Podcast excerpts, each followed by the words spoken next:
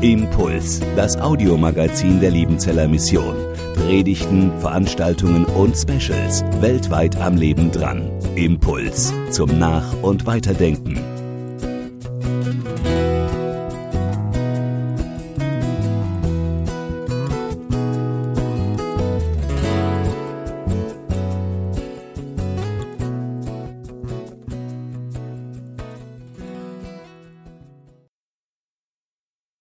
Der vorgegebene Predigtext in der Schwarzbrotreihe 1. Petrus 1, Vers 13 bis 25 in der Anmoderation und im Lied wurde schon hier einiges angedeutet. Ich lese zunächst den Text. Petrus schreibt, darum umgürtet die Lenden eures Gemüts, seid nüchtern und setzt eure Hoffnung ganz auf die Gnade, die euch angeboten wird in der Offenbarung Jesu Christi. Als gehorsame Kinder gebt euch nicht den Begierden hin, denen ihr früher in der Zeit eurer Unwissenheit dientet, sondern wie der, der euch berufen hat, heilig ist, sollt auch ihr heilig sein in eurem ganzen Wandel denn es steht geschrieben, ihr sollt heilig sein, denn ich bin heilig. Und da ihr den als Vater anruft, der ohne Ansehen der Person einen jeden richtet nach seinem Werk, so führt euer Leben, solange ihr hier in der Fremde weilt, in Gottesfurcht. Denn ihr wisst, dass ihr nicht mit vergänglichem Silber oder Gold erlöst seid von eurem nichtigen Wandel nach der Väter Weise sondern mit dem teuren Blut Christi als eines unschuldigen und unbefleckten Lammes. Er ist zwar zuvor außersehen, ehe der Welt grundgelegt wurde, aber offenbart am Ende der Zeiten um euretwillen, die ihr durch ihn glaubt an Gott, der ihn auferweckt hat von den Toten und ihm die Herrlichkeit gegeben, damit ihr Glauben und Hoffnung zu Gott habt. Habt ihr eure Seelen gereinigt im Gehorsam der Wahrheit zu ungefärbter Bruderliebe, so habt euch untereinander beständig lieb aus reinem Herzen. Denn ihr seid wiedergeboren nicht aus vergänglichem, sondern aus unvergänglichem Samen, nämlich aus dem lebendigen Wort Gottes, das da bleibt. Denn alles Fleisch ist wie Gras und alle seine Herrlichkeit wie des Grases Blume das Gras verdorrt und die Blume abgefallen. Aber des Herrn Wort bleibt in Ewigkeit. Das ist aber das Wort, welches euch verkündigt ist. Als Thema möchte ich über den Abschnitt schreiben, Gnade oder Werke, Zuspruch oder Anspruch.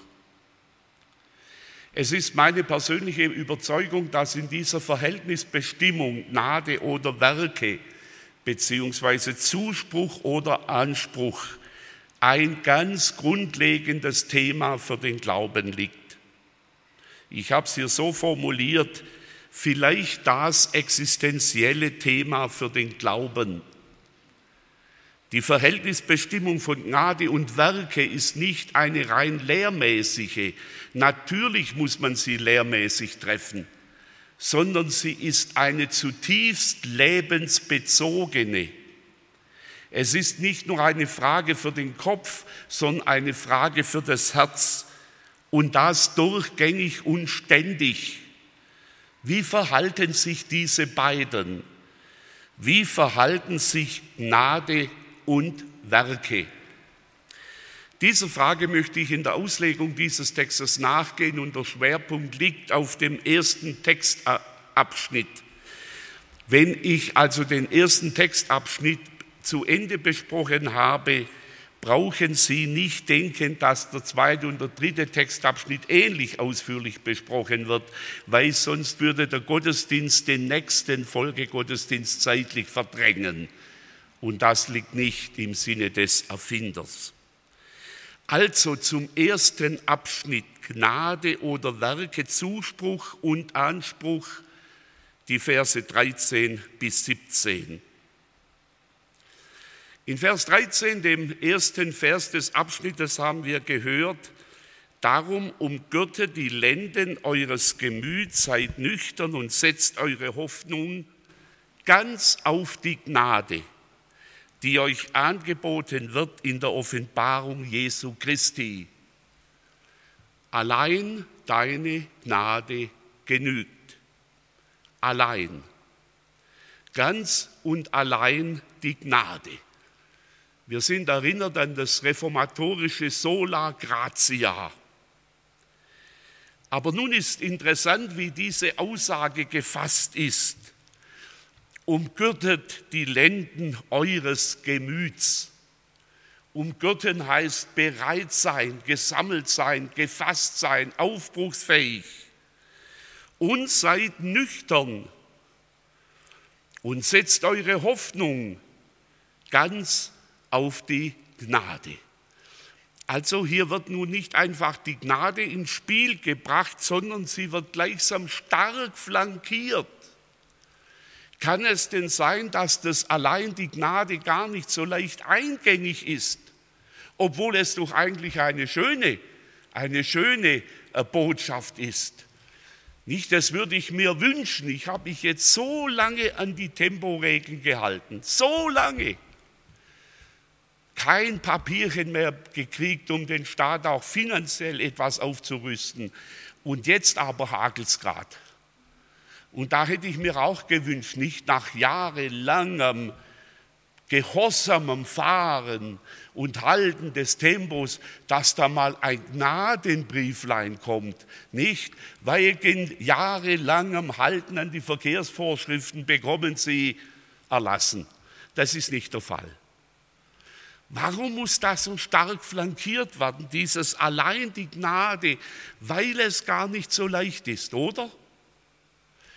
Bin zutiefst überzeugt, dass in jedem Menschen und sogar in jedem Christen immer wieder doch die Werkerei steckt. Können wir uns nicht doch ein bisschen etwas verdienen? Und deshalb meines Erachtens dieser massive Aufruf, umgürtet eure Lenden, seid dafür bereit, seid nüchtern, verfallt nicht der Schwärmerei, dass die Werkerei zum Ziel führt.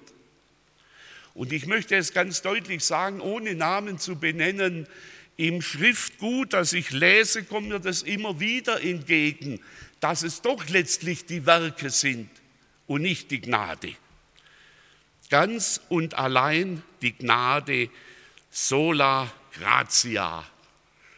So, und jetzt ist der Text aus, oder?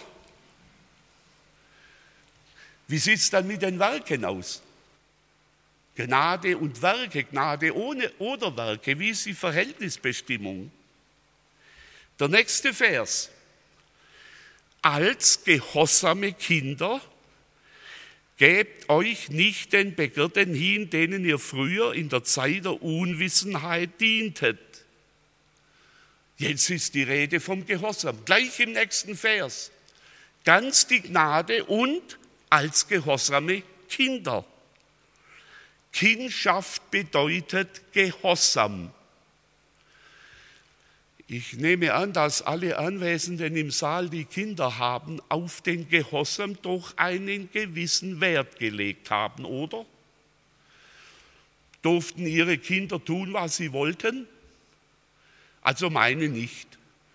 Aber vielleicht bin ich da erziehungsmäßig ein Auslaufsmodell. Also Eltern legen Wert auf Gehorsam. Ich möchte das an dieser Stelle nicht in pädagogischer Hinsicht thematisieren. Kindschaft bedeutet auch Gehorsam.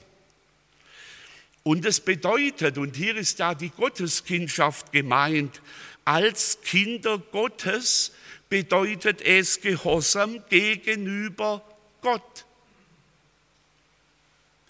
Der Wochenspruch für diese Woche aus Micha 6, Vers 8.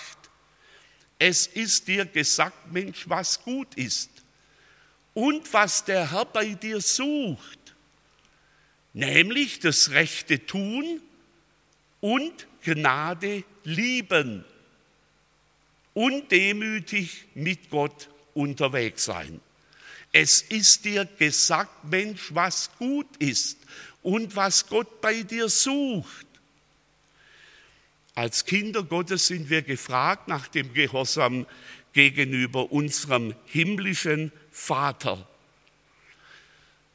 Und Erziehung führt hoffentlich zu Veränderung. Erziehung führt zu Prägung.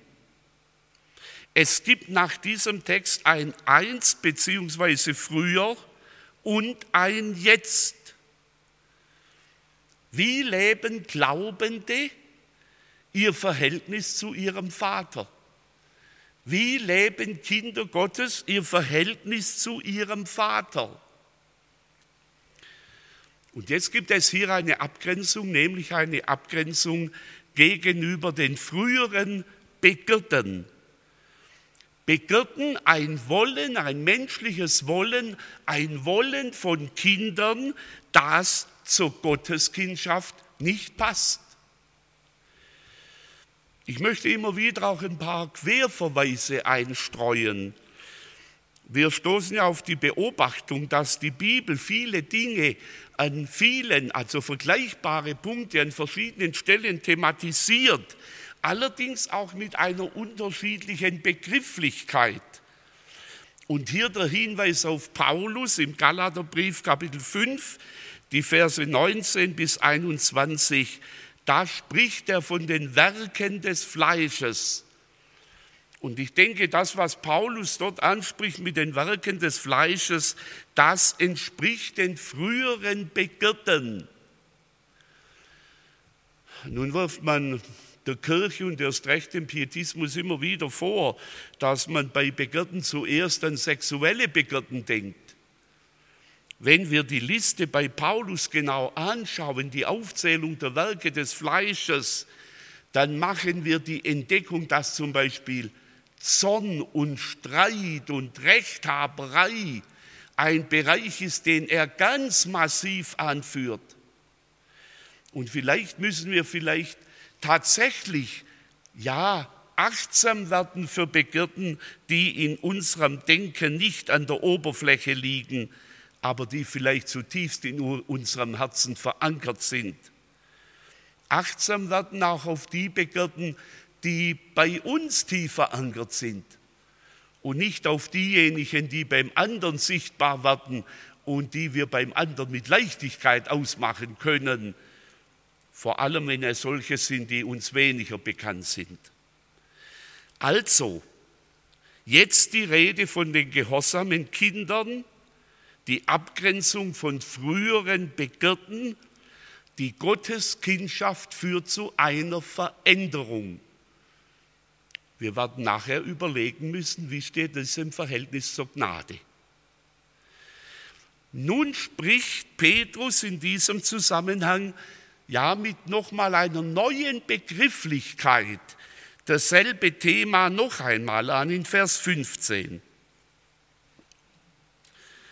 Sondern wie der, der euch berufen hat, heilig ist, sollt auch ihr heilig sein in eurem ganzen Wandel denn es steht geschrieben, ihr sollt heilig sein, denn ich bin heilig.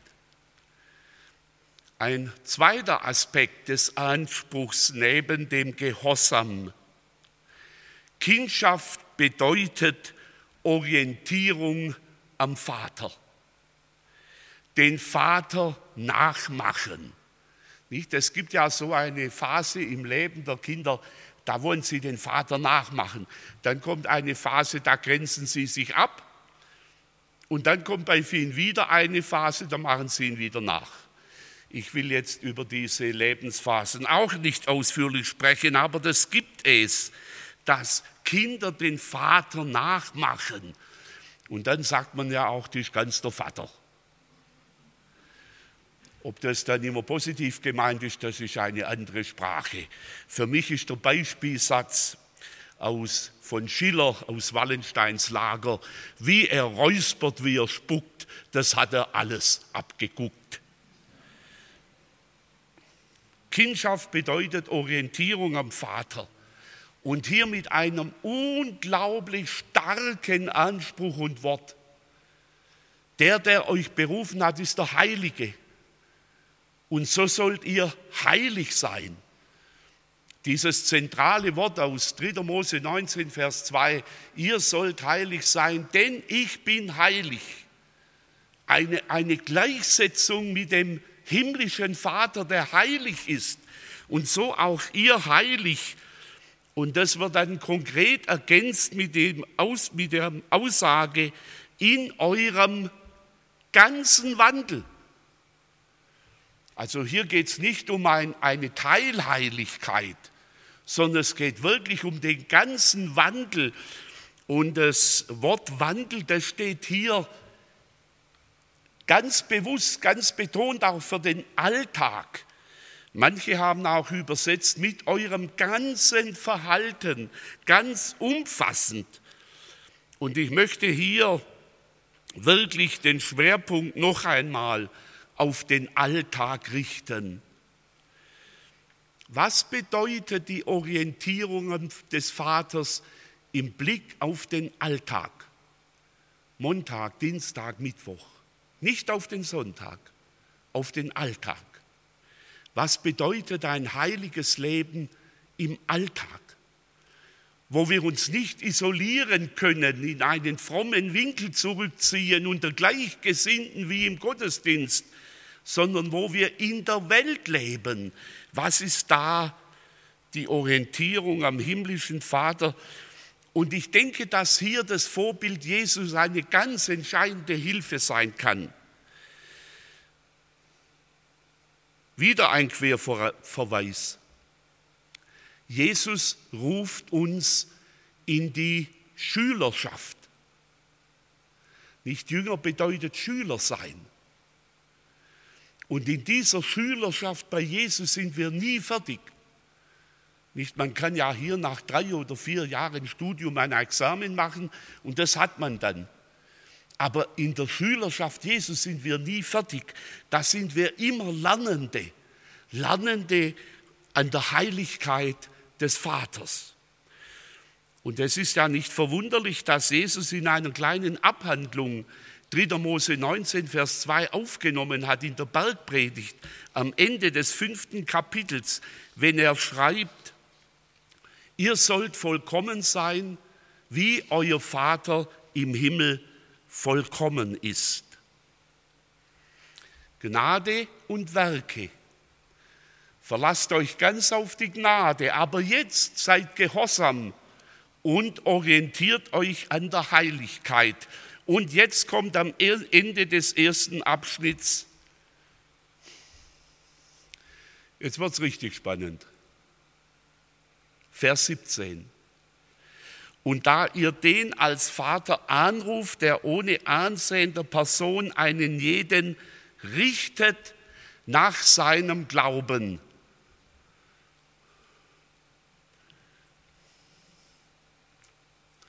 Der Protest ist zentraleuropäisch verhalten, der einen jeden richtet nach seinem Werk. So führt euer Leben, solange ihr hier in der Fremde weilt, in Gottesfurcht.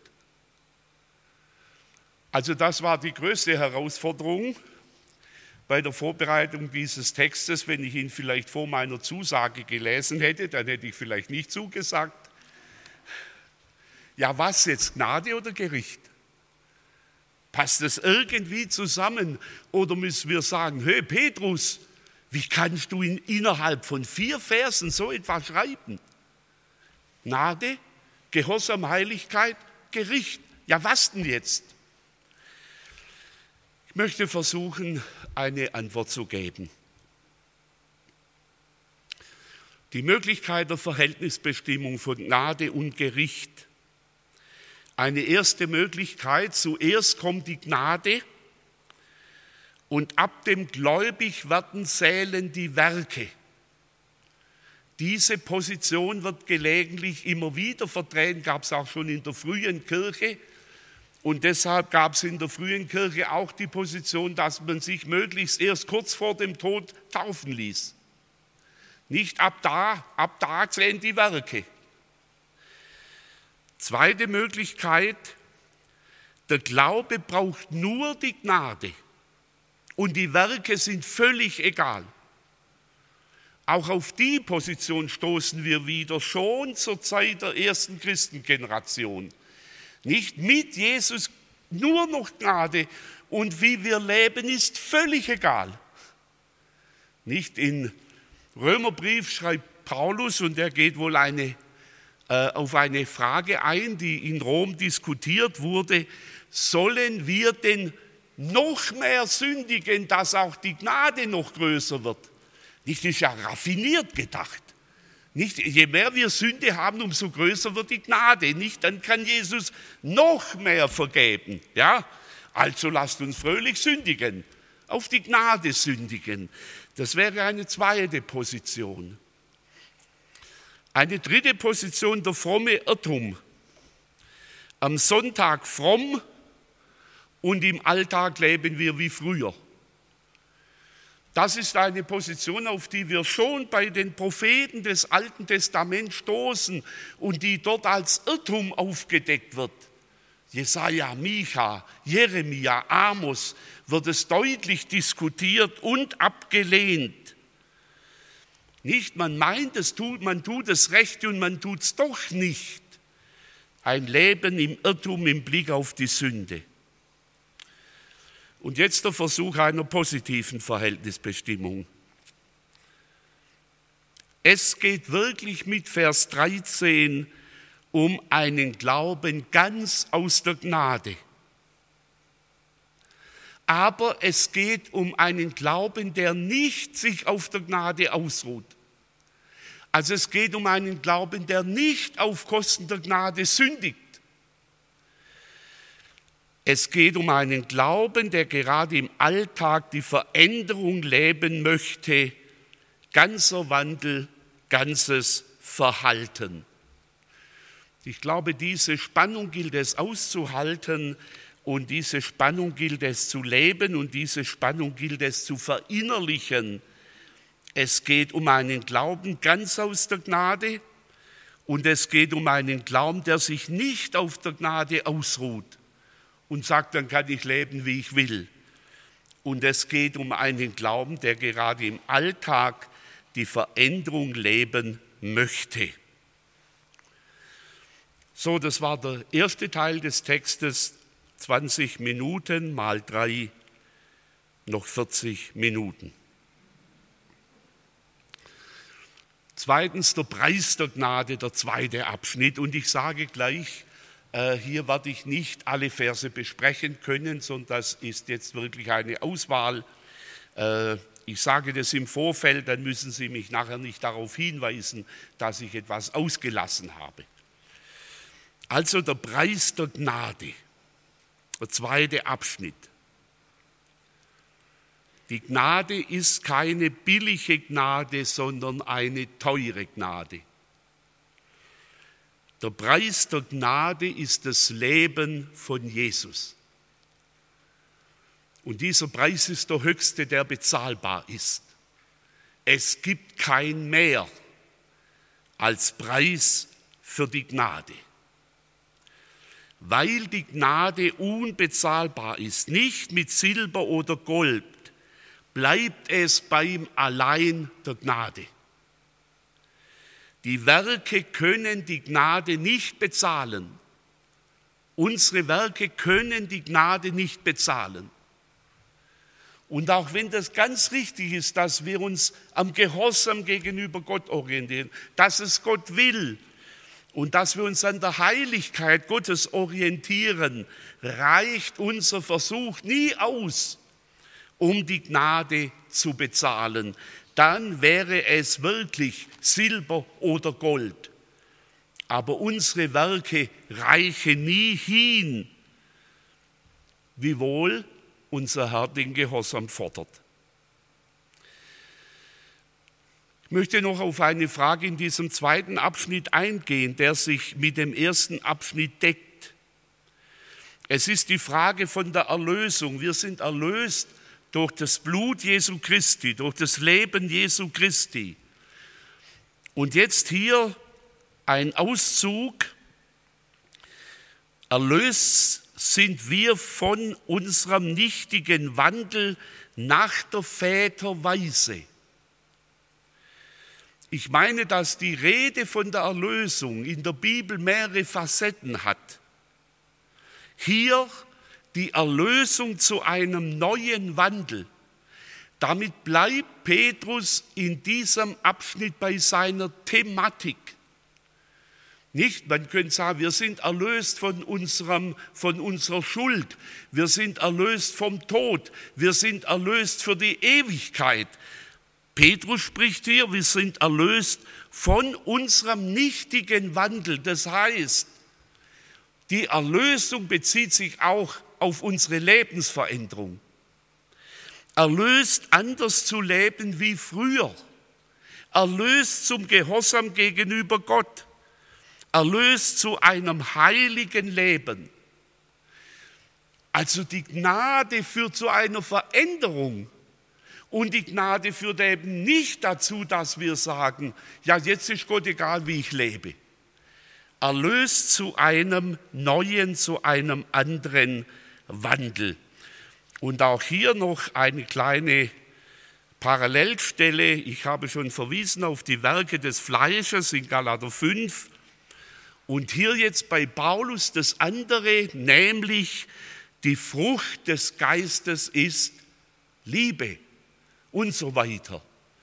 Das heißt, auch hier, Paulus rechnet mit einer Veränderung des Menschen durch den Glauben oder mit unserer Begrifflichkeit durch die Gnade. Und noch kurz und abschließend der dritte Aspekt, der dritte Textabschnitt, der wird noch kürzer. Die Konkretion des neuen Wandels Hier ist in Vers 22 die Rede von der ungefärbten Bruderliebe. So habt euch untereinander beständig lieb aus reinem Herzen. Die Frucht des Geistes ist an erster Stelle Liebe. Bruderliebe ist neuer Wandel hier und jetzt. Und so wirkt sich die Gnade aus auf ungefärbte Bruderliebe. Denn ihr seid wiedergeboren aus dem lebendigen Wort Gottes.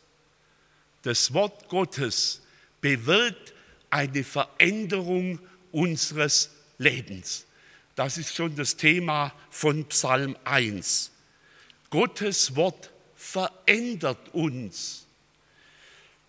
Schwarzbrotgottesdienst, wovon leben wir? Unter anderem vom Brot. Wovon leben wir geistlich? Vom Wort Gottes. Es zeigt uns, wir leben allein durch die Gnade.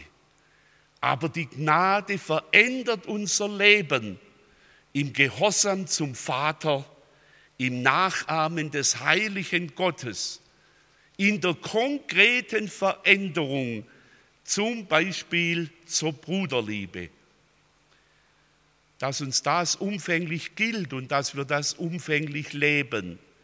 Da schenke uns Gott. Amen. Impuls ist eine Produktion der Liebenzeller Mission. Haben Sie Fragen? Würden Sie gerne mehr wissen? Ausführliche Informationen und Kontaktadressen finden Sie im Internet unter www.liebenzell.org. Die Liebenzeller Mission produziert ebenfalls das Fernsehmagazin Weltweit am Leben dran. Informationen zur Sendung und zum Empfang gibt es unter www.weltweit-magazin.de.